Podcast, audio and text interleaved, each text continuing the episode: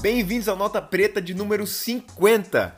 Olha que loucura, pessoal, nós chegamos ao número 50, um episódio muito especial. Eu espero que vocês estejam muito felizes e animados como a gente. Hoje vamos ter um super convidado para celebrar 50 episódios e juntamente com isso trouxemos vários convidados que já passaram no podcast para nos ajudar a fazer perguntas relevantes para o convidado de hoje. Vão participar com a gente enviando perguntas Marília Fontes da Nord, Felipe Pontes do TC, Igor Mundstocks, Lucas Costa, Pietra Guerra da Clear, Edu Carvalho, Luiz Nunes da Forpus Capital.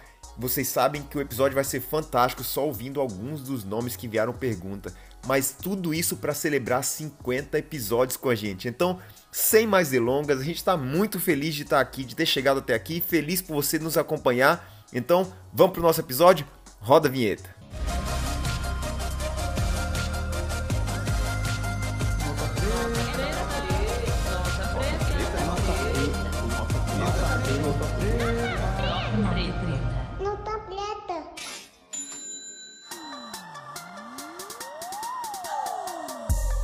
É isso aí, pessoal. Mais uma vez, obrigado por celebrar com a gente 50 episódios. Uh, uma história bonita, conversando sobre o mercado, falando sobre empreendedorismo. Uh, conversamos com pessoas muito legais. A gente aprendeu nesse tempo aí, quase um ano, que conversar com grandes nomes do mercado financeiro é algo muito legal no Brasil. Normalmente as pessoas são muito acessíveis e mais uma vez a gente tem a alegria de conversar com o professor Sérgio Machado.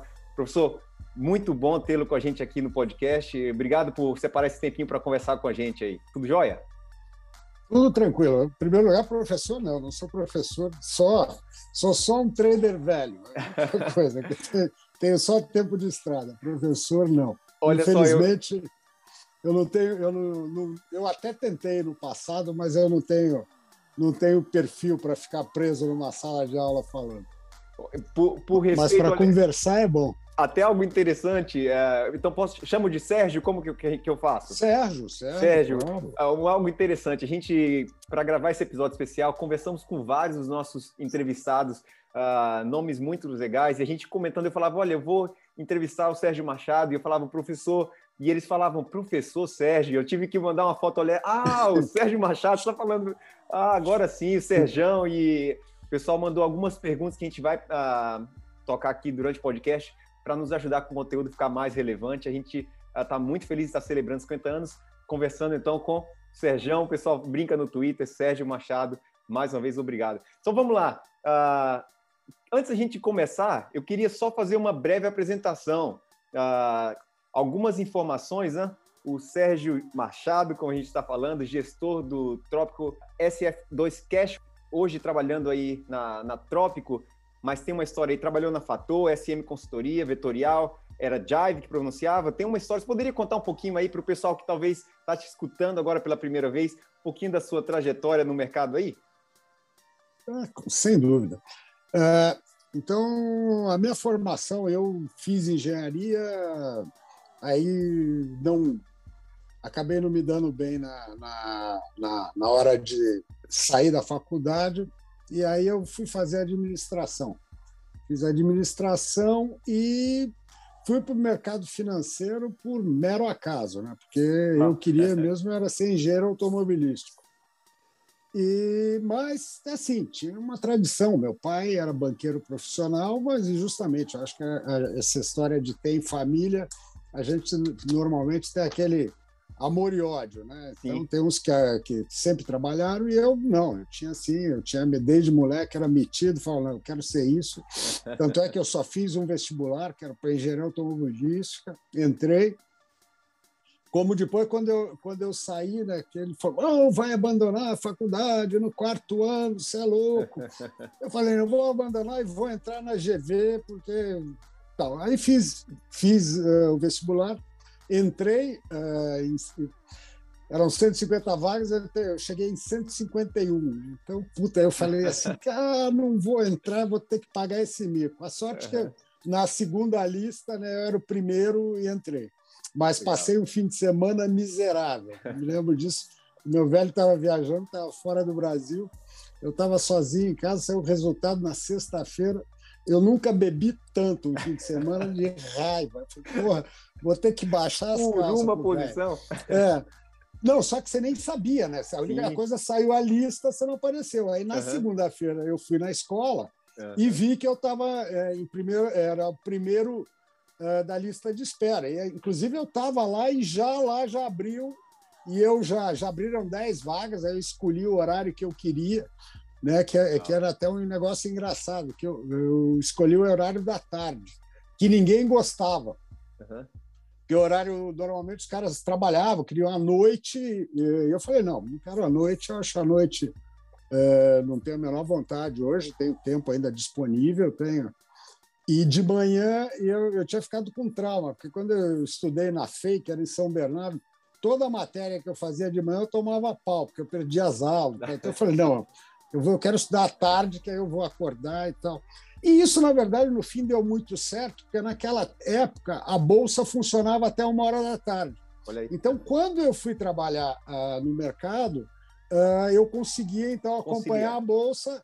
A única coisa que eu não almoçava, né? Eu passei assim, uns anos sem almoçar, porque eu saía do, do centro, eram 15 para uma, né? E pegava, descia ali, trabalhava no Largo de São Bento, descia, pegava o ônibus pela 9 de julho e ia direto na GV. Naquele tempo o o, trânsito era bom, então eu chegava na, na hora da aula. Eu entrava sempre atrasado, cinco minutos, mas foi muito bom. Né? Então é aquela história. O o universo às vezes conspira para a gente. Né? Estava meio que escrito que eu ia acabar trabalhando no mercado financeiro.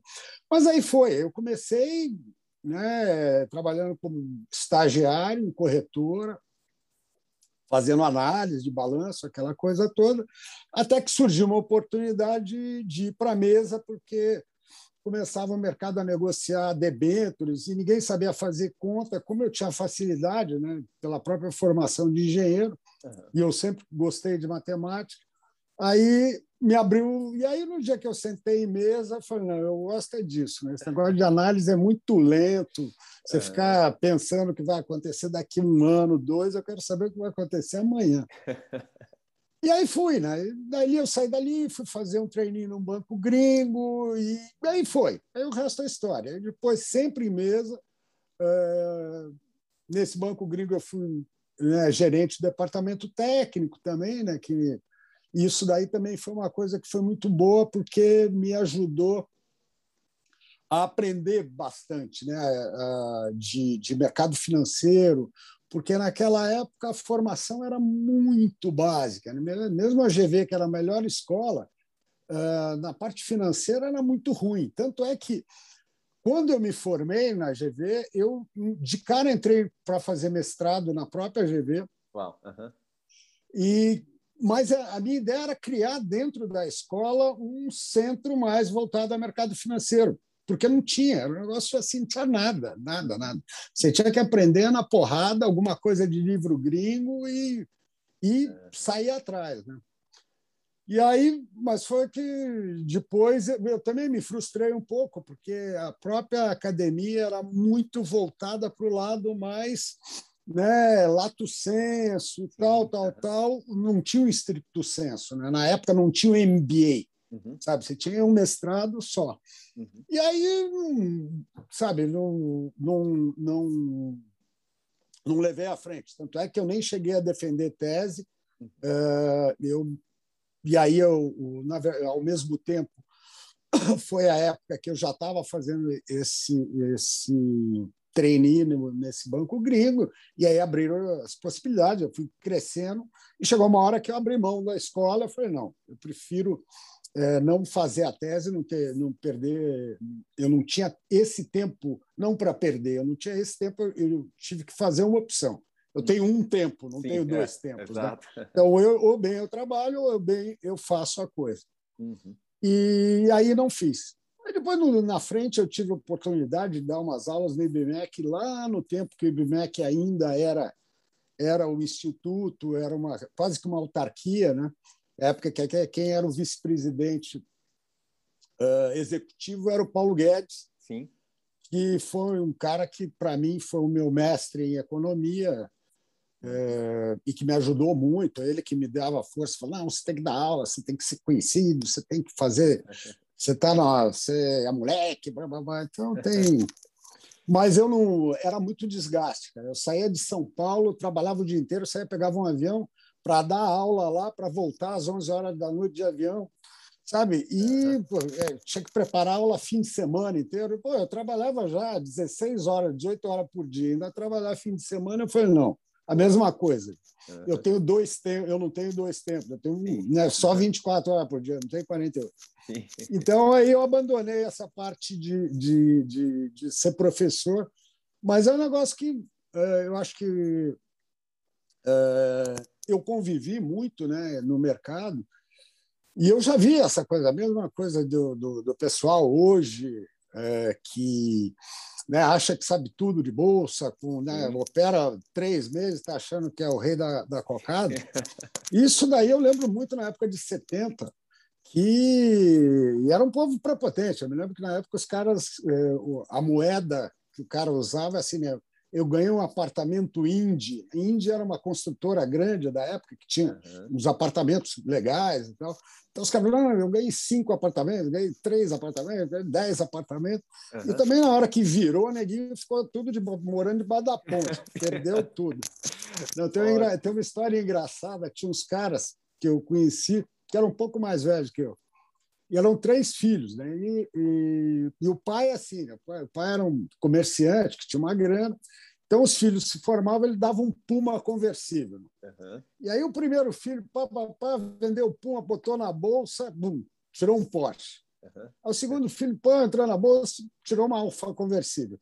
E aí, o terceiro, que era meu amigo, o, o cara chegou, comprou, ganhou, fez 18 anos, eu tinha 17, o cara fez 18, ganhou o Porsche, torrou o Porsche, botou na bolsa, foi quando a bolsa virou. Né?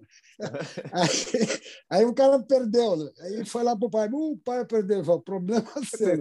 Assim, tem, um, tem um Fusca velho lá na loja, uhum. pode ficar com ele. Então é aquela história. A mesma mão que dá um Porsche te dá um Fusquinha. Exato. Então tem, tem que tomar cuidado. E às vezes te deixa a pé. Verdade. Muito bom. Professor, uh, eu falo professor ainda pelo costume. Eu acho que eu não errei aí, existe uma trajetória de professor, mas vou voltar. Sérgio, conta um pouquinho para o pessoal, um pouquinho do seu fundo. Uh, a gente tem uh, essa noção, quem te acompanha no Twitter sabe bem, uh, tem muita uhum. coisa legal lá, você está sempre postando muito conhecimento gratuito, pessoal. Isso é algo muito legal eh, do Twitter no Brasil. Né? A gente brinca da FinTwitch, né? tem muita coisa interessante lá, e uma das coisas é acompanhar o professor Sérgio Machado. Mas conta para o pessoal um pouquinho do fundo, é, talvez um pouquinho do trópico, aí, um pouco da história. Eu sei que vocês, é, no site existe informação, vocês também têm gestão de recursos em outros países. Não sei se continua assim, Peru, Chile, Colômbia. É, só para o pessoal conhecer um pouquinho também do, do, trabalho hoje, né? Vamos lá. Eu só, então, só para dar, para dar continuidade, claro, né? Por então, favor. nessa, nessa coisa da, do mercado desde o começo, eu, eu dali fui e continuei a carreira, trabalhei em mais uns dois bancos. Aí no, Banco Bandeirantes eu fui tesoureiro. Foi uma história legal, que a gente pegou o, fundo, o banco, ele era todo desestruturado na parte de tesouraria. Eu entrei lá como gerente de interbancário, acabei sendo diretor tesoureiro. A gente foi ser dealer do Banco Central, sabe? Foi, foi uma história muito bacana. Legal. Uhum. E, e aí depois eu continuei depois trabalhei no Fator mais à frente e, e no último banco que eu trabalhei foi o Banco Credibel, que era um banco do grupo Splice, que era da, da Telecentro-Oeste. Uhum. Mas era um problema que é, é uma coisa que eu sempre falo: banco tem que ter banqueiro. E os caras eram mega empresários, mas não tinham a menor noção, não tinham sangue de banqueiro, coração de banqueiro. Quer dizer, coração de banqueiro é aquele banqueiro não tem coração, né? Então, o cara não pode ter, tem que ser muito frio. É uma, é uma coisa, eu convivi a vida inteira com banqueiro, em casa, inclusive, e tive grandes chefes, né? É, banqueiros. Né? Então, essa coisa foi justamente quando eu desisti de banco. Foi nessa época que eu, eu tá, foi quando eu fiz 50 anos Inclusive, eu pedi minha demissão no dia que eu fiz 50 anos, uhum. é, que eu falei assim, ó, eu estou perdendo meu tempo aqui, porque esse banco não, não vai é, e meu tempo está passando. Uhum. e eu tenho coisas mais a fazer. Aí eu tirei um sabático de um ano, pensei na vida, andei muito de moto, velejei muito, fiz as coisas que eu gosto de fazer. Uhum. E aí, depois disso, eu abri minha primeira asset, que foi a Vetorial, e que começou com uma coisa assim, era um, era um fundo muito emulando tesouraria, não tinha, é, não tem nada a ver com o que eu faço hoje, porque são aí a história se prova por quê. Então tivemos, um, um, foi um, uma história interessante, tá? foi de 2006 a 2012, o fundo cresceu, ganhamos, foi ganhamos melhor fundo, melhor né? melhor rentabilidade, tá? isso em 2008, no meio, 2009, no meio do inferno, a gente Sim. foi muito bem. Só que, aquela história, sociedades vão e vêm. Em 2012, acabei, a sociedade meio que se desfez, eu vendi minha parte. Uhum. E, e aí foi quando eu fui convidado pelo pessoal da Jive para para montar a Jive, que tem a Jive Investment, já existia, que era para montar uma gestora voltada para o mercado uh, de fundos líquidos, né? porque os fundos da Jive são basicamente líquidos, que é uhum. distressed né? e outros fundos muito específicos. E aí foi montar e foi que eu fui com um, um, um outro sócio que ficou mais ligado na parte de montar um multimercado e eu fiquei com a parte de, de fazer o institucional do, do, do fundo e montar um fundo para acomodar justamente os recursos do grupo que já tinham saído da parte de risco. Né? Como eles corriam muito risco, eles eram os primeiros, uh, os fundos eram o seed money, era todo deles, eles queriam se aportar. Então, foi, foi a primeira vez que eu fiz isso na vida. Né? Eu que sempre fui de, de gestão de fio desencapado, de alta volatilidade, de pancadaria, uhum. dedo no olho mordida, que eu gosto, né? É, eu tive que fazer o, o, o, contrário, o contraponto do que eu tinha feito a vida inteira. Uhum. Mas é, é, aquela história, é um mercado que a gente conhece a, a, a gênese dele, né? Então foi fazer o seguinte: como é que eu posso fazer um fundo é, que tenha é, um perfil de risco baixo, com vol baixa e uma rentabilidade melhor do que os fundos que, eh, que inclusive, a própria Jive usava para alocar os recursos delas até então. Aí, primeiro fez um Lavoisier na vida. Não tem esse negócio, não tem que reinventar a roda. Você olha a roda, qual a roda que estava sendo usada, eu olhei e falei, ó, de, de repente dá para mudar o pneu, dá para mudar, botar, né? Bota uma roda de liga e tal, não, não. E foi isso. Aí eh, foi criado, foi o primeiro fundo que chamava Jive Cash, eh, que tinha bem o perfil do que é o, SF2. Na verdade, o SF2 ele é um spin-off da, da, do Jive Cash, né? porque eh, eu tive lá dois anos, o fundo foi um sucesso, sucesso no sentido de atingir o objetivo. Manter os objetivos, manter a baixa volatilidade, manter a rentabilidade esperada. Né? É, e aí surgiu uma oportunidade, me convidaram para abrir outra asset, né? e, e eu fui. E aí fiz, dei a spinofada, levei só a minha carteira, né? Family and Friends, uhum. e abri o, o, fundo que é, que é o SF2, Cash. Sim. Ele tinha outro nome, porque ele estava debaixo de outra casa. Uhum. e depois, por outras coisas, né, eles fizeram, acabando, acabaram fazendo uma, uma, uma fusão de três, três assets e, na verdade, eram as assets mais, assets mais passivas, muito mais uh, agente autônomo. Todos os uhum. três tinham uma asset, um agente autônomo, mas então eles resolveram se dedicar exclusivamente à distribuição. Então, nessa hora, eu saí com a, com a minha asset e, e acabei ali. Foi quando eu conheci o pessoal da Trópico. Então, conheci eles, a gente tinha uma coincidência, né? eu tinha um, um grande amigo meu uh, que era sócio da, da, dessa casa que eu estava, uh, e o outro sócio era grande amigo do Fernando.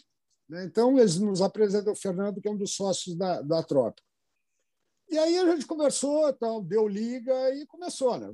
Montamos um MOU e fizemos uma, uma, uma parceria que começou em 2015.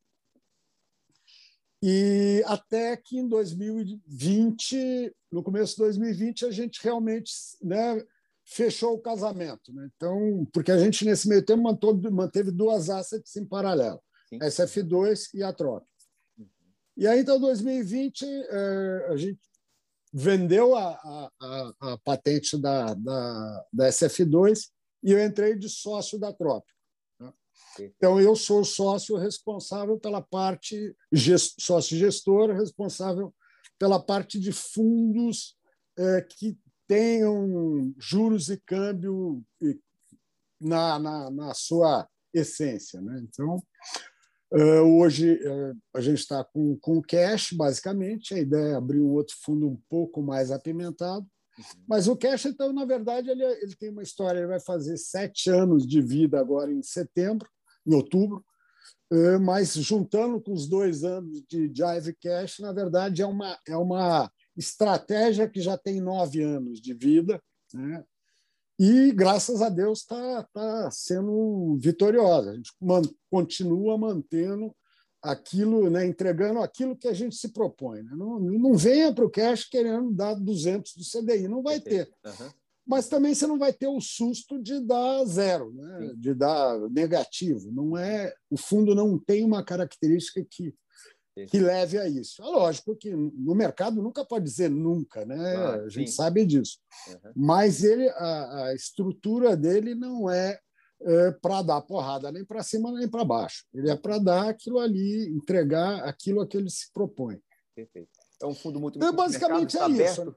Está aberto, a, a, tá aberto a tá captação? Tá aberto, é um fundo tá multimercado, tá correto? Ele é um multimercado, mas é o seguinte, ele é um multimercado que você, se você olhar, ele tem mais uma estrutura de um renda fixa, uhum. mas o multimercado ele te dá a, a flexibilidade maior de, que, a, que o fundo renda fixa não te dá.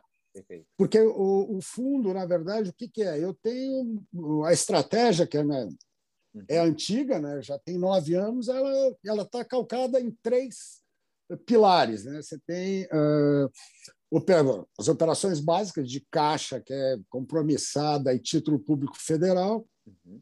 uma parte de crédito para o setor financeiro, só. Eu não compro debêntures, não, não tenho crédito privado uh, geral. Eu tenho crédito para setor financeiro uh, limitado a double A, uhum. sendo que hoje uh, eu só tenho triple A. Eu, na verdade, hoje eu só tenho os dois maiores bancos do Brasil na minha carteira e pouco, eu estou com 10% da carteira nisso. Então, isso eu tenho, é, é, as duas caixinhas, e a terceira caixa é, é crédito para bolsa, ou seja, operações a termo, operações de boxe de três pernas, de quatro pernas, que hoje estão mais raras, mas eu opero muito termo, né? que é uma operação que é, ela tem umas vantagens, porque em matéria de crédito é crédito B3, tá certo? Eu não dou crédito para ninguém, então eu acho o crédito B3 um crédito bem simpático. Acho que o dia que a bolsa quebrar, a gente vai ter problemas bem mais sérios do que né, bater o CDI. Perfeito, então, isso daí. O que eu hoje tenho de exposição a crédito é o quê? Eu tenho 30% em, em título público federal, 10% em, dos dois maiores bancos brasileiros e 50, e 50 de 50 a 60% de risco B3. Acho que é um risco uh, equivalente a um fundo uh, de título público, tá certo? O título público tem um risco menor, mas uh, se pensar em Brasil, quem conhece a estrutura financeira, aquela história, no dia que os dois bancos maiores do Brasil quebrarem, a gente tem problemas também nos títulos públicos, tá claro. tá certo? Então, uhum. por isso eu acho que assim, Uh, se você fizer uma análise assim purista, uh, o risco é diferenciado. Se você fizer uma análise mais, mais objetiva, os riscos são muito semelhantes. Eles não são iguais, são semelhantes. Maravilha, professor. E aí é isso. E aí estou lá, estamos lá. O pessoal da Trópico tem já é uma outra tradição, por isso que teve uma complementariedade que me, me, me encantou na época. Uhum.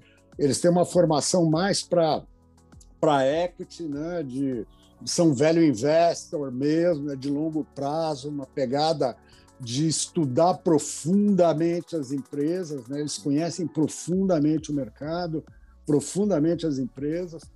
É, e tem também uma, uma, uma experiência grande, tiveram no setor imobiliário, eles montaram uh, uma empresa que depois foi vendida, que foi, foi vamos dizer, foi pioneira nessa parte de construir para um tailor-made, para alugar para grandes empresas. Né? Então, eles têm essa, essa coisa complementar que é muito boa. Né? Então, para estruturação de negócios e tal, a gente tem. E estamos sempre abertos, né? porque, além de tudo, a casa tem uma série de fundos exclusivos né, que são tocados pelo, pelo Flávio e pelo Fernando e que a gente também participa. Quando a vantagem é essa, quando tem uma coisa que pega mais para o lado de mercado, para o lado de mercado de juros e câmbio, que é o meu, é, é a minha a minha praia maior, e a gente sempre tem uma forma de ajudá-los. E, e, toda vez que eu também tenho assim de a gente dá assessoria para pessoal de mercado imobiliário que está muito forte, né? Eles têm um conhecimento que é muito bom. Então a gente tem uns clientes que são clientes às vezes de do cash, mas que a gente dá uma assessoria para estruturação de fundo imobiliário, é, FDIC, o diabo, né? Tem, tem, é legal, tem uma, tem uma, tem uma inércia boa. Agora, a parte do, do, do, dos investimentos no, no, no mercado sul-americano, uh, eles saíram disso, né? estão mais focados em Brasil hoje. Uh, aquela parte ali teve, um, teve no, no passado, mas depois uh, essas economias também da América do Sul sofreram bastante, de uma certa altura eles optaram por não mais fazer.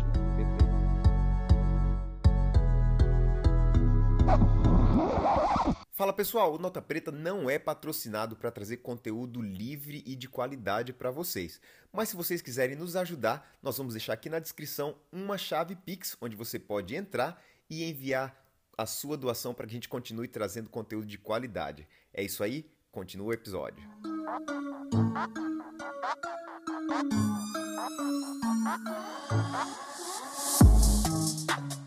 Legal. Uh, Sérgio, eu tenho vários, uh, várias perguntas aqui do pessoal que foi me enviando. Eu vou só come começar com um seguinte comentário. Essa nem é uma, uma pergunta, né? Uh, Luiz Nunes, a gente entrevistou ele, o pessoal da, da Forpus Capital, há um tempo atrás, né? E acompanhando uhum. você no Twitter, ele mandou só primeiro começar uma saudação, vamos ver se, se a gente consegue uh, escutar aqui. Fala Elmer, fala pessoal do Nota Preta, tudo bem? Luiz Nunes aqui da Forbes Capital. Só mandar uma, uma mensagem aqui para dar os parabéns, 50 episódios, pô, um mega prazer ter feito parte e estar fazendo parte da história. Acho que vocês escolheram aí o professor Sérgio Machado para ser o entrevistado do, do número 50 e não poderia ser ninguém melhor. Um, um, gênio do mercado financeiro, aventureiro das motos, pô, sou fã dele. Ainda não conheço pessoalmente, mas já sou fã dele é, pelo Twitter, redes sociais e tudo mais. E queria desejar vida longa a todos. Abração e tamo junto. Seguimos.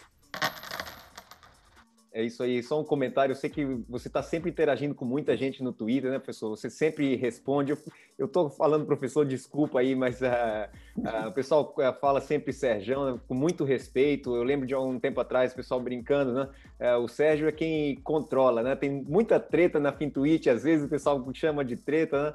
Mas está sempre uhum. aí uh, muito agradável, respondendo com muito respeito, todo mundo que conversa com respeito e, e, sempre aí disposto a ajudar e passar seu conhecimento. Então, foi só uma saudação do Luiz Nunes aí, é, da Focus Capital, agradecendo a, a tudo isso. Acho que, que é, é, válido, né? É, e eu quero agradecer a ele a gentileza de, de, de fazer tantos elogios assim eu acompanho também. A Forpus é um, uma casa excepcional, está fazendo um trabalho muito bom. Muito me fico muito satisfeito com essa com a saudação dele e agradeço de coração. Aí, muito bom. É, eu tenho agora a próxima pergunta do Felipe Pontes, do TC, o TC que acaba de abrir capital alguns dias atrás, né? É, eu falei com, uhum. com o Felipe, falei, Felipe, a gente vai estar conversando com, com o Serjão, e ele falou, não, vou mandar uma pergunta sim, mas aqui vai a pergunta do Felipe Pontes. Fala galera do Nota Preta Podcast, beleza? É, gostaria de perguntar a Sérgio, Sérgio Machado, qual, qual a visão dele sobre os dados recentes que foram divulgados sobre o CAGED, veio bem acima do consenso. Valeu, Sérgio, sou seu fã aí, sempre acompanho lá no Twitter. Abraço. Obrigado de novo, mais uma vez. Eu, um grande trabalho que você faz como diretor é, de educação do, do TC, também acompanho desde que você entrou lá, a gente fez parte lá no, desde o começo da, da, da, da expansão. Verdade. Agradeço de novo e meus parabéns, né? Essa abertura de capital é um sucesso, né? uma plataforma é, conseguir né, evoluir de que foi um grupo de WhatsApp para uma empresa de capital aberto. Não pois tenha é. dúvida que foi um trabalho fantástico que vocês fizeram. E todos daí dentro são, são responsáveis por isso, né? E tem que ter orgulho. Bom, o negócio do CAGED, eu acho que a gente tem. Eu tenho, na parte desses dados de, de, de, de, de emprego, a gente tem tido meio conflito, né? Você tem problema de coleta e tal. Eu, eu, eu sigo daquela forma. Eu, eu tenho uma, uma. Eu sou um otimista cauteloso. Eu, apesar de muita gente meter o pau no otimista cauteloso, na verdade é o que eu sou, cara. Eu sou uhum. velho e posso dizer que eu sou otimista cauteloso. Eu sou um otimista uh, porque senão não estava no Brasil. Claro. Certo? Depois de tanto tempo, de tanta lambança que eu já vi, uhum. uh, eu só continuo por ser otimista. E sou, eu estou vivo porque eu sou cauteloso. Estou vivo no mercado e estou vivo como investidor porque sou cauteloso. Então, esse negócio de otimismo cauteloso não é bunda na parede, não. Isso, para mim, é, é uma forma de vida. Eu sou assim mesmo. Muito bom. Né? É, eu acredito nessa porra desse país, eu gosto dele, sabe? Justo, senão não estaria aqui. Eu vejo nele um potencial. Né? Eu, aquela história, eu viajo muito, eu viajo de moto, eu, viajo, eu gosto, né? Eu tenho muito contato com as pessoas, com a paisagem, com a coisa. Eu sou muito curioso, né? Eu paro nos lugares, pergunto como é que está a economia, como é que está o teu negócio, está bem? Sabe? Então, é, e eu acho isso, eu acho que o brasileiro tem, né, o brasileiro ele tem uma coisa muito boa, muito construtiva, muito. Né? Nós não merecemos os políticos que nós temos, né? nós não merecemos Brasília. Uhum. Juscelino devia ser né, apanhar um pouco no, porque Brasília é um horror, né? E Brasília criou até o pior, ele ficou longe de, do alcance, Rio, né? É. Ficou mais. O Rio eu gostava mais quando era no Rio. Uhum. Mas então é isso. Eu acho que assim a gente tem que esperar os, os dados se consolidarem. Né? A gente teve no passado expectativas muito negativas. E, eu, e a gente, quem me acompanha, acompanha a Juventude Pro Cautela, que é nosso grupo. A gente sempre alertou, falou: meu, está muito no começo, vocês estão muito pessimistas. Uhum. Pô, os caras falavam em queda de 12% do PIB, né? deflação. Falava, não, não vai ter deflação, calma, o Brasil tem particularidade, a estrutura produtiva está sendo dinamitada. Vamos. Então, da mesma forma, eu sigo na mesma linha, tá certo? Como, eu, como eu, a gente estava mais otimista no passado, a gente estava mais pessimista uh, no começo do ano, do que, porque se lembra, no começo do ano estava falando, PIB Sim. vai embora, inflação é 3%, a gente uhum. falava, olha, olha. Uhum. Agora eu já estou um pouquinho diferente, eu falo, calma, eu acho que é, essa retomada, serviço vai bater um pouco, não tenha dúvida, mas eu não vejo uma coisa assim tão drástica que vá. Acho que a gente vai ter ainda um desemprego né, intrínseco que não vai aumentar tanto, que não vai gerar tanta pressão. A gente está também mudando a forma de trabalhar, né? Você tem em parte de serviço tem uma tem, uma, tem uma tem alterações. Então eu, eu assim eu não tenho uma, uma posição. Eu estou muito ainda eu, eu questiono muito os números, né? De que estão saindo. Eu prefiro a sequência deles para confirmar. Muito bom. Pessoal, se você talvez não, não, não sabe o que uh, o professor Felipe Pontes estava se referindo, né, os dados do CAGED, acho que a expectativa era de 150 mil, saíram em 300, se não me engano, então é, a isso que ele está se referindo aí, dá para você entender um pouquinho mais o contexto da resposta do, do Sérgio. Próxima pergunta, a Marília Fontes, da Nord Research, mandou uma pergunta, a gente conversou com a Marília algum tempo atrás, falando sobre renda fixa, e ela mandou uma pergunta... Pessoal, Queria parabenizar aí todo mundo do Grana Preta pelo episódio número 50. Mandar um abração para o Sérgio também. É, e queria perguntar para ele o que, que ele acha da pessoa física investir diretamente em crédito privado. Um abraço a todos. Tchau, tchau. Bem, agradecer a Marília. A Marília, eu já tive com ela, a gente teve uma entrevista que foi muito boa, muito engraçada, a gente riu muito, mas foi interessante que foi bem na véspera de dar aquela lambança na renda fixa e a gente cantou a caçapa e falou, vai dar lambança. Bom, eu, eu na parte de, de da, do investimento em renda fixa, você viu que eu de, de crédito privado, eu mesmo falei, eu não invisto. Tá certo? Dar crédito é a ciência mais inexata e mais difícil do mundo. Né? Uhum. Eu, eu acho é, que se você, você dá uma diversificada na carteira, pessoa física, ótimo. Mas a pessoa física tem que ver do, do tamanho do, do, do, dos recursos que ela tem, quanto ela vai aportar, porque você, uma coisa assim, tá, vamos, tem também um, uma, uma cadeia alimentar. Né? Se você vai comprar um CDB do Banco do Brasil, Uhum. É um risco. Você vai comprar uma debênture da Xiririca da Serra Incorporated, pô, é outro. Uhum. É, e é lógico, tem um cara que fala assim, pô, o Banco do Brasil está pagando 105 do CDI, a Xiririca 300. Uhum. Pô, você tem que primeiro pensar o seguinte, se ela está pagando 300, é porque o risco o dela é três é. vezes maior que o Sim. cara, pelo menos. Uhum. Né? Uh, e pensar o seguinte, então, uh, primeiro, pense em risco. Segundo, pense em liquidez, porque uh, um CDB do Banco do Brasil eventualmente vai ser com liquidez. A debênture de 300%, eventualmente não. Você vai ter uhum. que ficar agarrado com esse mico por sete anos, uhum. às vezes. Né? Uhum. Então, a gente tem que pensar que as empresas, ao longo do tempo, uh, as coisas podem variar muito. Você pode ter empresas ótimas. Você está falando, sei lá, utility. Você pega uma empresa de energia elétrica, né, tal, a tendência é que sabe, pode ter umas balançadas, mas ninguém vai acabar, parar de consumir energia. Uhum. Mas dependendo, né, conforme você vai pulverizando a tua estrutura de crédito, você tem que tomar, ah, você teria que fazer uma análise para um crédito privado da mesma forma que você faz para uma, ação. Eles são muito similares. Tá? E a diferença não é só você é sócio e tem liquidez na bolsa. Da outra, você não é sócio e eh, você corre o risco maior que o sócio. Porque o crédito ele é binário, é sim ou não. Uhum. Ou ele paga ou não paga. Não tem, não tem meio crédito. Não tem o cara falar assim, ô, oh, bacana, vou te pagar 50%. Não. Perfeito, que nem a bolsa. A bolsa, a ação pode cair 50%, é que nem o cara fala assim, ô, oh, bacana, vou te pagar só metade. Uhum. Lá, quando o cara dá o pau, ele fala o seguinte... É, vocês estão, vocês tinham, né? E... Sim. É. Exatamente. Então, é isso que tem que pensar. Então, eu sou muito. Eu acho que o, o cara, para entrar em crédito privado, uhum. ele precisa ter uma formação melhor, tá certo? Uhum. Ele tem que conhecer melhor. Então, que ele entenda aquilo ali. Se não, fica mais, fica mais, fica, vai para fundo. Uhum. Sabe? Se você quer entrar no crédito privado, então vá para um fundo de crédito privado, estude Sim. quem uhum. são, porque ali você vai ter uma estrutura uh, de analistas, né, de Perfeito, gestores, que vão né? estar avaliando as empresas. Então, você quer comprar um crédito privado, é melhor você pagar algum quer-quer-quer para o cara fazer análise claro. do que você quebrar a cara sozinho. É a história.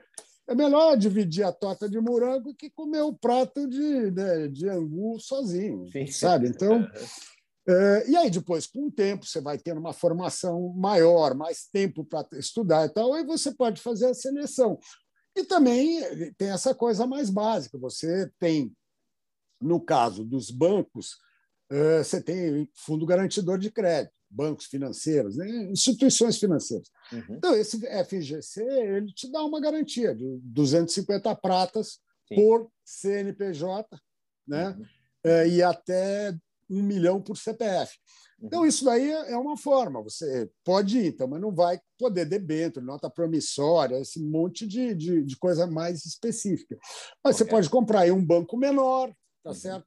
Que está pagando 180 do CDI ali Aí também, se você tem a garantia daquilo. Agora, sempre lembrar que 250 é o total. Então, se Sim. o banco está dando 100% ao ano, você compra só 125, porque senão vai ficar um ano. Então, é essa coisa, são esses cuidados. O fundo garantidor eu acho sólido, tem gente que questiona, eu acho sólido. Uhum. É, e, pelo menos, e a gente tem uma vantagem, que o sistema financeiro nacional ele tem um problema uh, que, ao mesmo tempo, ele é o problema gerou uma vantagem. Por ser muito concentrado, é um sistema muito forte, tá certo? Então, você tem o problema. Isso é bom para a estabilidade do país e da economia, e é ruim porque o custo do crédito é muito alto no Brasil muito mais do que muita gente fala, não, tem o custo de cobrança que é muito alto. Tal, tal. Eu trabalho nesse mercado há 40 anos. Uhum. Uh, o spread bancário, 40 anos atrás, era menor que é hoje. Então, uhum. isso daí me diz.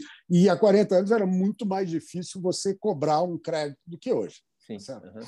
De alguma forma, o sistema melhorou muito no, no, no passado. E a própria os papéis das empresas, né? a documentação. Hoje é mais fácil você dar crédito para a empresa e, e, e, e, receber também. Então, é, isso é um pouco de lenda. Eu sou mais, mais básico. Ah, a concorrência é baixa e, como tal, você não tem. Para que, que eu vou abrir para que, que eu vou diminuir meu lucro se eu não tenho concorrente? Dane-se. Né? Uhum. Aproveitando a deixa aí, uh, falando um pouquinho sobre crédito, será que o Open Bank vai uh, movimentar alguma coisa nesse sentido aí? Será que muda? Uh, ou continua na mesma? Vai diminuir o custo do crédito para a pessoa física? Eu acho que tudo vai, vai. Tudo que for feito uhum. vai ajudar, tá certo? Porque para aumentar a concorrência, a gente tem que abrir no pequenas frentes, né? Sim. Porque não adianta, você fala assim, não, uh, libera para grande banco. Não tem, tá certo? Você não, quem vai abrir um grande banco? Não vai, tá certo? Então, uhum. que o, e aquela história, os gringos virem seria bom, mas os uhum. gringos tem, não pode esquecer que os gringos tiveram todos aqui. Sim. Teve banco do mundo inteiro que quebraram os cornos, todos Sim. eles. Uhum. Alemães, holandeses, portugueses, espanhóis, franceses, ingleses. Uhum. Os caras já tiveram aqui, os americanos tinham muito mais banco. Uhum. Então não é assim, o Brasil não é simples de operar crédito. Uhum. Justamente porque tem uma legislação complicada, tem uma vamos dizer, tem uma, uma, umas particularidades que não é tão fácil. Mas eu acho que toda essa parte fintechs de forma geral, liberar novos bancos, facilitar, diminuir capital, sabe? Já que o sistema está muito sólido, você pode abrir umas barreiras, uhum. porque essa solidez ela foi eh, conseguida acima de quebra do monte de banco que Sim. não aguentou, ele não tinha estrutura para fazer, para se capitalizar o necessário. Perfeito. Tá certo? Então, eu, eu, eu acho que toda, todo tipo de iniciativa que amplie quando os caras falam fintech vai comer o bancão, isso é uma bobagem gigante, né? Uhum. Sabe? É uma bobagem gigante. O, o, o, banco tem o lugar dele, as fintechs vão ter, e todas as, eh, essas é, fintechs, né, dessas Sim. empresas que todo mundo, tudo é fintech, uhum. todas as empresas financeiras via internet, via que, que usem mais a, a capacidade né, de eletrônica de distribuição, de alcance, elas são bem-vindas. Né? Eu acho que é por aí. Se você né, estrutura, né, distribuir mais, melhor seria. Você pega uma coisa que mostra: o Brasil tem o quê? Tem 200, 300 bancos, sendo que banco mesmo tem 100. O resto você tem muita empresa financeira ligada a grupo que não é. Uhum. Uhum. Nos Estados Unidos tem 4 mil bancos, cara. Tem, muito, é, tem banco sim. municipal, né? regional no estado, estadual, regional no, no país, tá sim, certo? Sim. Tem, isso seria muito bom uhum. uh, a volta. No passado, os bancos médios faziam muito isso. Você tinha os bancos regionais, que faziam região sul, centro-oeste, nordeste. Uhum. Eu, eu, eu gosto muito disso, tá certo? Então, todo tipo de concorrência uh, saudável que você abrir vai melhorar para todo mundo. Perfeito. Nesse ponto, eu sou um crítico do BC, mas nessa parte de, de melhorar o ambiente, ele tem sido, tem sido bem ok. Legal, legal. A, a próxima pergunta aqui vem do Igor Mundstocks, né? A gente acompanha, conversamos com o Igor há algum tempo atrás, uh, começando sua jornada aí agora, fazendo um trabalho muito legal. Ele mandou uma pergunta. Eu tenho uma pergunta. Eu estava conversando com ele na segunda-feira, ali no Twitter, sobre uma possível bolha no mercado americano, que, na minha opinião, é uma, é uma teoria plausível depois de quase 15 anos de políticas monetárias muito fáceis e, e amplamente expansionistas no mundo, que naturalmente acabam inchando uh, os mercados financeiros. E muitas pessoas é, tiraram sarro dele, de mim, por exemplo, que dizem: ah, se fala em bolha há muito tempo, há muitas décadas, nada acontece. Ah, para falar em bolha tem que mostrar a operação contra o mercado, tem que mostrar que está short em S&P. E eu comentei com ele, olha, Sérgio, muitas pessoas elas tiram sarro da gente quando se fala em bolha, mas elas estão mal acostumadas com esse bull market, né? Esse tipo de política monetária. Um dia esse momento vai chegar. E ele respondeu assim: quem tira sarro não entende nada de mercado, não entende nada. Então eu queria fazer uma pergunta para ele sobre a importância do conhecimento, do estudo, da análise e de ser uma, um investidor cético, um, um especulador cético, quando se olha para cenário econômico e se questiona se esse cenário ele é plausível, se esse cenário ele está correto e, e não levar a opinião dos outros como consenso. E que muitas vezes o mercado ele precifica esse consenso, mas nem sempre ele é ele está correto. É isso aí. É... Oi, tudo bom, Igor? É, isso daí é, é, é uma conversa que vem de muito tempo. O negócio do consenso também eu prefiro lembrar sempre do Nelson Rodrigues, que sábio, né? É, que sempre falou que toda unanimidade é burra. É burra. Realmente. Agora, a gente que é de mercado, eu acho engraçado também os caras falam, não, é crise igual das papoulas, vai vir crise igual a 29. Primeiro eu falo o seguinte, não tem duas crises iguais. Quem uhum. olha a estrutura de uma crise antiga para tentar prever a primeira se ferra, porque o mercado se ajusta. A crise já gerou, né, o, o vírus já gerou o seu anticorpo. Sim. Você não uhum. vai ter, você vai ter uma mutação do vírus, tá certo? Uhum. Perfeito. Uh, e não adianta uh, você. Eu me lembro que a, a última crise uh, que demorou mais, diferente da 2008, foi a da Nasdaq. Da Nasdaq, o, o Bernanke né, pô, falou exuberância irracional. E estava certa. Exuberância irracional, ele falou isso estava 3.200 pontos. O diabo do Nasdaq foi a 6.200 e caiu para 1.200, cara. Sim. Só que entre 3 e 206 morreu um monte de nego indo contra. Uhum. Eu, eu me, me lembro bem disso, que é uma época que eu tinha muito contato lá fora, nessa época eu estava no Fator, uhum. um monte de amigos. Foi, no final dos anos 90 teve uma diáspora, né? saiu muito brasileiro do, do, do, do país para uhum. trabalhar lá fora. Uhum. E, meu, que cara quebrou vendido em Nasdaq, Uhum. Que aquela história dos múltiplos totalmente errados, não adianta. Uhum. Então, vamos lá por partes. Primeiro, the trend is your friend. Não vai contra o mercado. Esse negócio de never hit the market. Nunca bate de frente do mercado. Uhum. Ele é muito maior que você. Tá? Uh, acredite nas suas teorias, mas você não necessariamente precisa botar a teoria em prática no, no cada dia. Uhum. Isso é uma época, eu sempre brincando também no Twitter, eu falava sinais. A gente está vendo sinais há uma década uhum. de, de degradação. Agora, do outro lado, você tem uma coisa que nunca ninguém viu nesse planeta. Quem está injetando essa liquidez insana não são os próprios agentes, que é o caso da Nasdaq, nem o caso de 2008. Uhum. Que aí eram os próprios agentes. 2008 foi muito claro, aquilo ali, ali deu para ganhar dinheiro na boa. Uhum. Porque os caras falavam, não, é a crise do subprime. Que crise do subprime? Tem escrito no imóvel, eu sou subprime, eu não sou. Uhum. Você tinha uma crise no mercado imobiliário, uhum. né? você tinha uma crise potencial, que os preços estavam high ever de todos os tempos, financiamento high ever de todos os tempos, e os preços. Do... E a coisa é o seguinte: você tinha o, o remortgage sendo um puta negócio. Então, Sim. esses caras que estavam lá ganharam muito dinheiro. Uhum. E vieram antes, porque assim, o cara comprava a casa e ia refinanciando. Ele, então, ele tomava, financei a 5, 400 mil dólares. Daqui a um mês, o cara do banco vizinho te oferecia a 4,80, né? 600 mil dólares.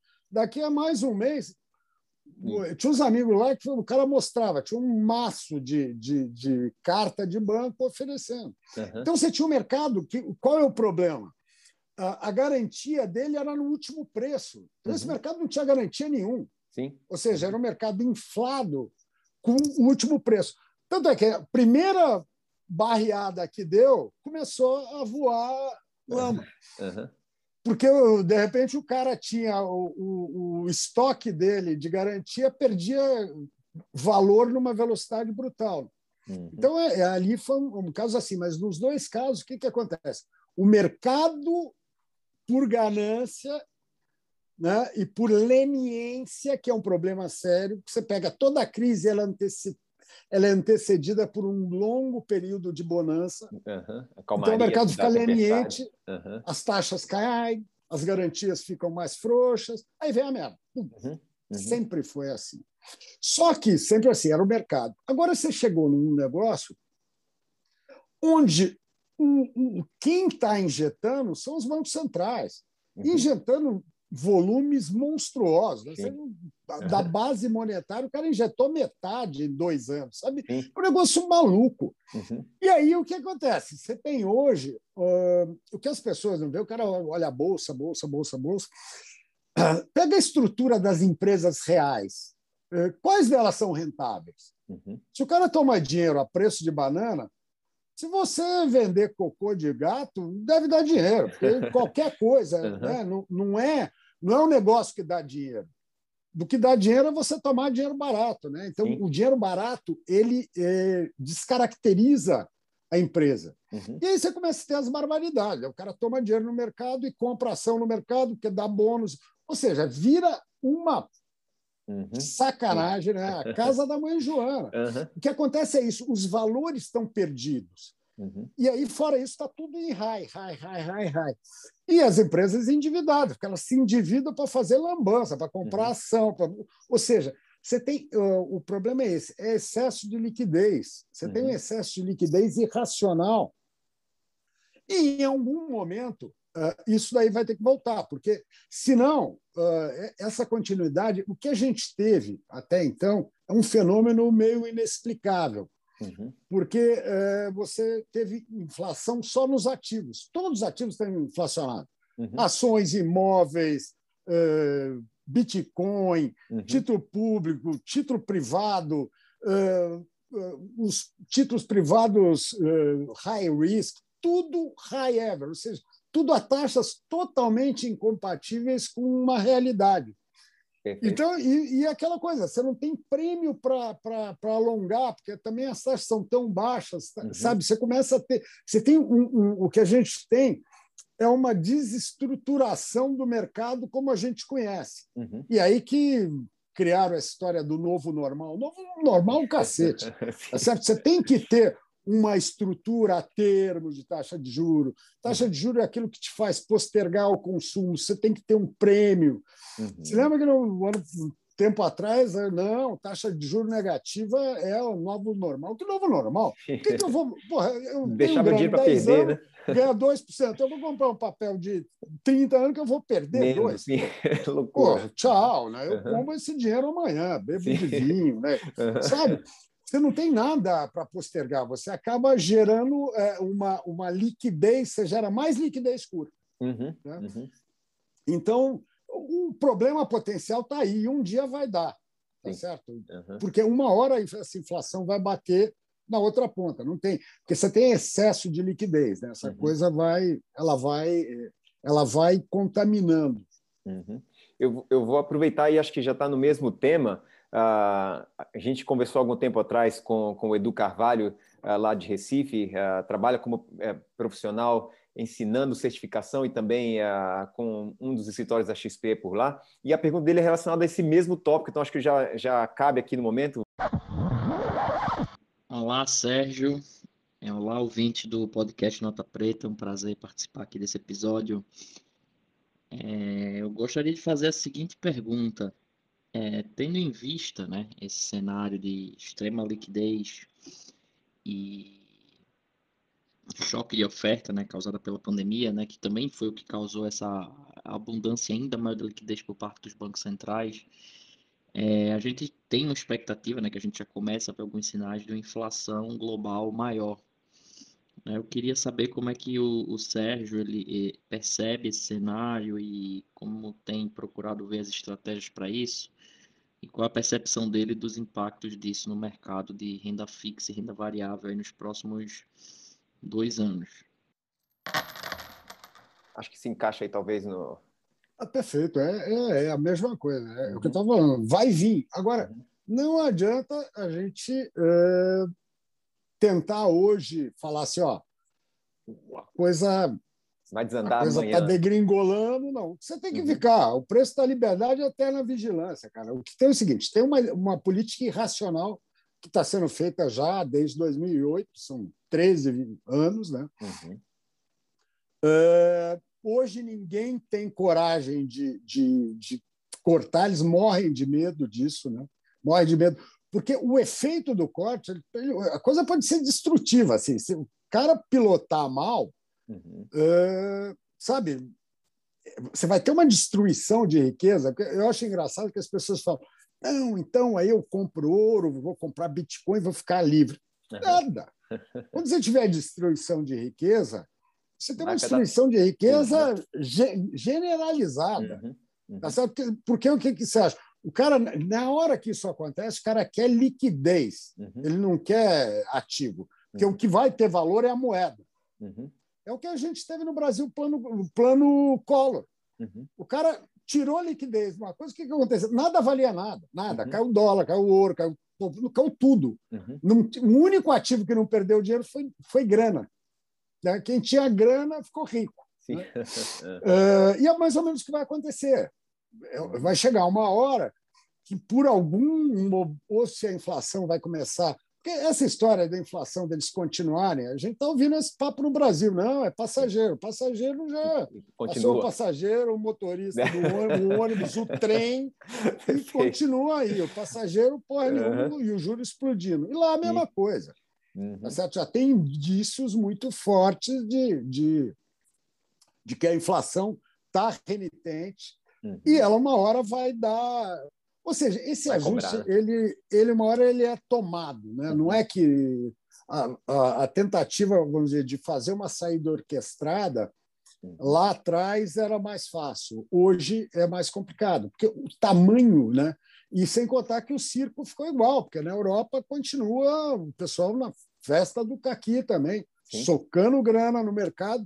Uhum. E sendo que nos Estados Unidos você ainda fala, é a economia mais sólida do mundo, mais forte, blá, blá, blá, blá, blá, é reserva de valor do mundo, a moeda, nha, nha, nha. Uhum. A Europa é uma bomba. Sim. A Europa você tem é, todos os países, a própria Alemanha, que é, que é, que é a locomotiva, está com uhum. problemas seríssimos é, de, de, de empresa quebrando, de crédito, caramba. Os outros países nem fala, né? Sim. França, né? Itália, os caras, Espanha, eles têm problemas seríssimos. Já, sim. Uhum. É, é, engraçado que hoje um país que eu gosto lá é Portugal. Portugal que fez a lição de casa mais bonitinha. Revira-volta, né? Tá fazendo o. Quem, Exato, quem eles olhava, fizeram né? bem, fizeram fizeram direitinho. Mas, ou seja, então você tem. A coisa é global. Uhum. Uh, e uma hora, uma hora vai vir. Agora, tentar antecipar uhum. é, é, é, o tipo da coisa que não, não faz muito sentido. Sim. Porque você falar assim, ó, vai dar, vai dar lambança lá na frente, vou abrir uma posição contra, não. Sim. Uhum. Quanto é, tempo aguenta? Né? Exato. E também aqui falar assim, não, vou ficar, então eu vou full porque uhum. isso daí vai, vai até. E quando vai, vai dar problema, eu vou, eu vou sentir também. Uhum. Então, a única coisa que você tem que ir indo, mantendo as posições, mas estar tá atento. Uhum. Tá atento. Uhum. Tá certo? A vantagem, assim, pequenos investidores, médios investidores, você tem muito mais flexibilidade para entrar e para sair. Sim. Acho que muito mais problemas são grandes uhum. institucionais, grandes fortunas que realmente. Porque é, aí no movimento, o problema de, de uma situação dessas, é, o, que, o que acelera a queda Todo mundo é tentando a sair. tentativa tentando sair na Uhum. porta pequena, isso sem Sim. dúvida. Aham. Nessa hora não é que tem porta, é um buraco na parede. O cara Aham. tá todo mundo saindo der. por ali. Atropela a parede se Exato. precisar. Aham. Exatamente. Legal. A- Acho que tem. A gente tem mais só duas perguntas aqui. Acho que a outra também, seguindo um pouco essa linha, né? A Pietra Uhum. Guerra, que hoje está na, na Clear, a gente conversou com ela bem na época daquela crise da Petrobras, né? Ela enviou uma, Uhum. uma pergunta para a gente que também está um pouco a- a- aí atrelada a esse tema, né? Eu acho que é bem relevante. Vou tocar para o pessoal escutar aqui. Oi, pessoal do Nota Preta, tudo bem? Aqui é a Pietra Guerra, especialista de ações da Clear, passando para desejar parabéns pelo episódio de número 50. Muito legal ter feito parte dessa trajetória. E deixar aí um- um- uma pergunta para o convidado especial de hoje, o Sérgio Machado. Uma oportunidade ótima poder também deixar um questionamento para ele. Eu queria saber qual que é a visão dele para as empresas de tecnologia que são negociadas aí a múltiplos, enfim, exorbitantes, o que, que ele vê isso para o longo prazo? Que esses múltiplos exorbitantes é um fator de ajuste, conforme elas entregam, eles devem se acomodar, ou que elas devem continuar nessa, nesse ritmo aí super acelerado de negociação e de expectativa de crescimento. Bom, obrigado, Petra. É, realmente, é essa, essa parte de, de, de tecnologia ela tem um problema fundamental, né? que a gente tem uma dificuldade muito grande de avaliar novas tecnologias, né? novas, novas, né? novos horizontes. Então, Nasdaq, o exemplo que eu falei, é a mesma, foi, foi exatamente em cima disso. É lógico, muita liquidez, mas eh, você tem uma dificuldade de avaliar. No Brasil, a gente teve a nossa, nós tivemos nossas tecnologias, a gente teve a nossa, a nosso Nasdaq antes do Nasdaq. Foi em 1990, que tinha abriram o capital, Cobra, Elebra, todas as empresas como Itautec, Uhum. Sharp, todas as empresas, todas elas foram para o saco. Aham. E todas assim, negociava, você negociava o boletim de subscrição naquela época a 40 vezes o preço. Então, Uhum. eu já vi isso. Sabe, não, não é. Aconteceu no Nasdaq e está acontecendo de novo, Uhum. aqui e lá fora. Ah, isso eu acho que tem e- e- esse particular que é, é real, né? Você tem uma, uma, uma dificuldade, às vezes, de, de, de precificar a nova tecnologia, Uhum. ou os novos, ou os resultados que elas vão gerar. Uhum. E você tem um problema adicional, que é a própria injeção excessiva de recursos que você tem na economia. Então, Uhum. na falta de, de, de, de, de opção, ah, as empresas tradicionais, você não consegue fazer o quê? Você vai fazer precificar o quê? Sim. Né? Uhum. Ali você sabe o que vai dar, está dado, né? A empresa de, de, de, de, de perpetuação é outra história. Uhum. Então é mais fácil. E aí começa também a acontecer uma outra coisa, né? Que a, a, você tem uma, uma alavancada em cima da expectativa da empresa ser comprada por outra, né? É o é o, é o, é o, o retroalimentado. Né? Uhum. Então eu, eu acho que no longo prazo vai ter um ajuste, mas não necessariamente um ajuste para cima. Eu acho que o ajuste é para baixo, tá Uhum. certo? Eu acho que você tem que ter múltiplos mais compatíveis com o que a empresa gera. Uhum. Eu acho, para mim, cara, é uma aberração você Uhum. fazer valuation de empresa por causa de número de usuário, Sim. Uhum. tá certo? Por, eh, por mais que o, o, o usuário só possa ser um lucro potencial, eu vejo muitos que o cara só tem um usuário que não paga nada e, né, e, o, e aí o que é pior, aí o, chama mais capital, o cara Uhum. toma uma injeção gigantesca de recursos, e o cara pega o recurso do cara que investe e dá para os outros, sabe?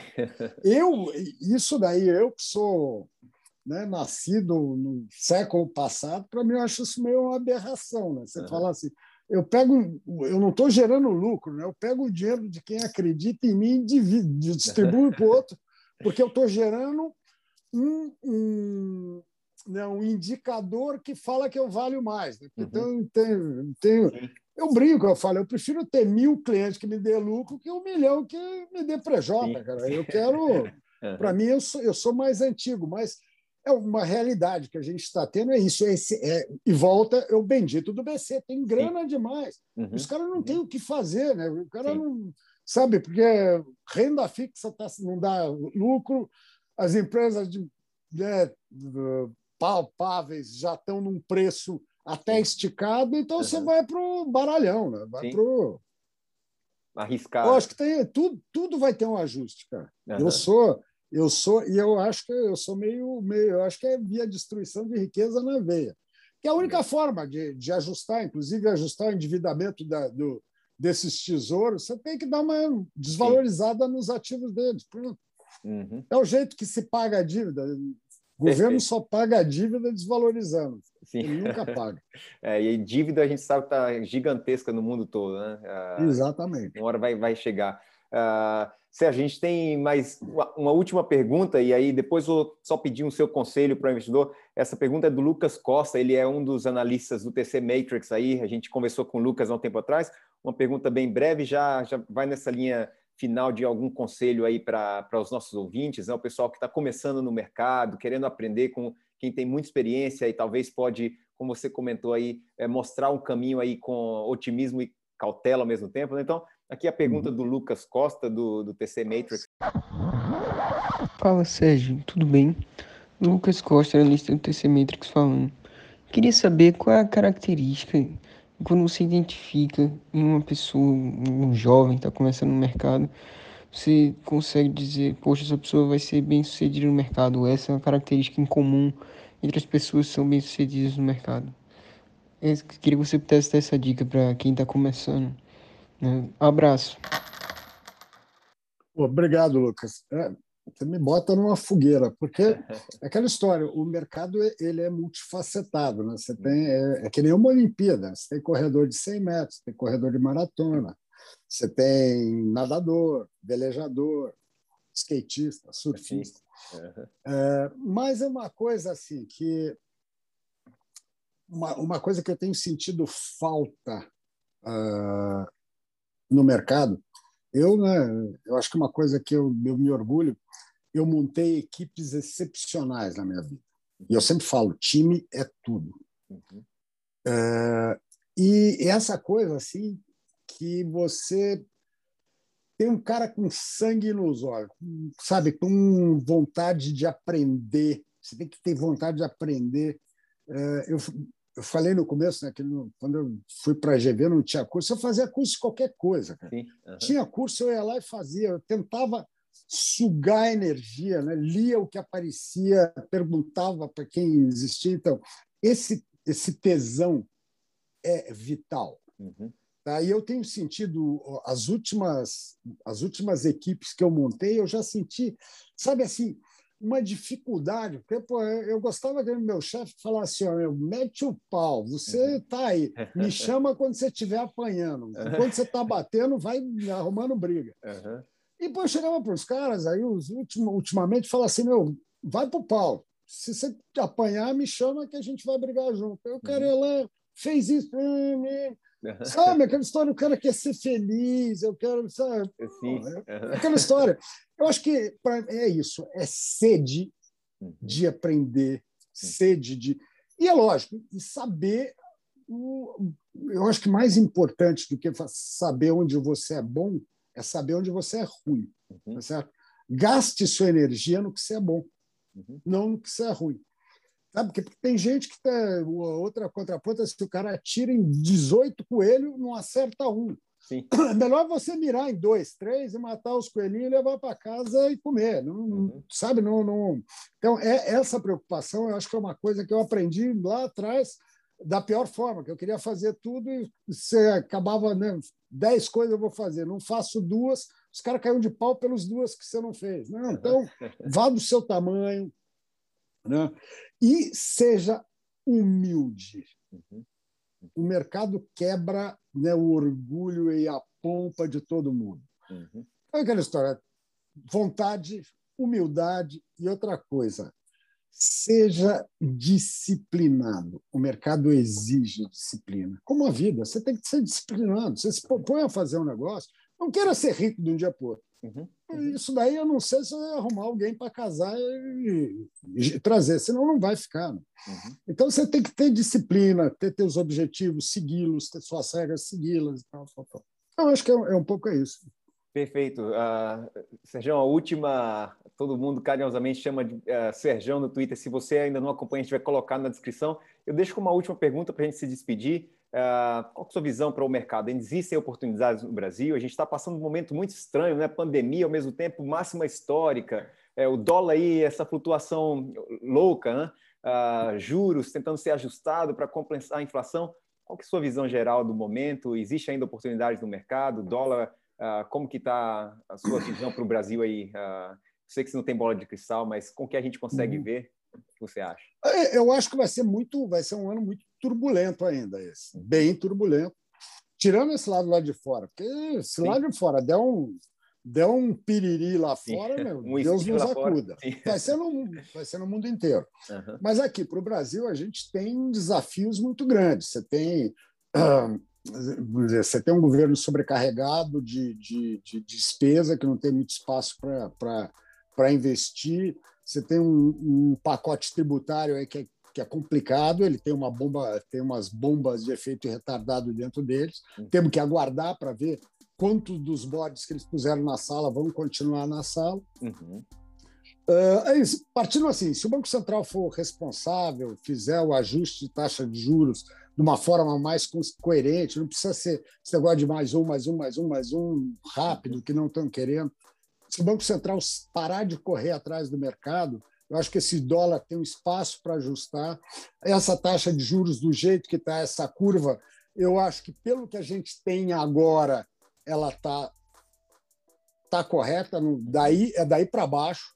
Legal. Agora, se você tiver um problema na gestão desse câmbio, tal, tal, tal, aí o, problema é outro. Aí você pode ter, ver essa taxa aí de, de indo a 10, essa mais longa, 10, 11, pode. Uhum. Tá certo? Mas hoje, pelo que, dizer, pelo que eu vejo hoje, eu vejo turbulência para frente, mas vejo uma, um, um, mercado ainda controlado. Uhum. Mas precisa um Banco Central, sabe, coerente e consistente.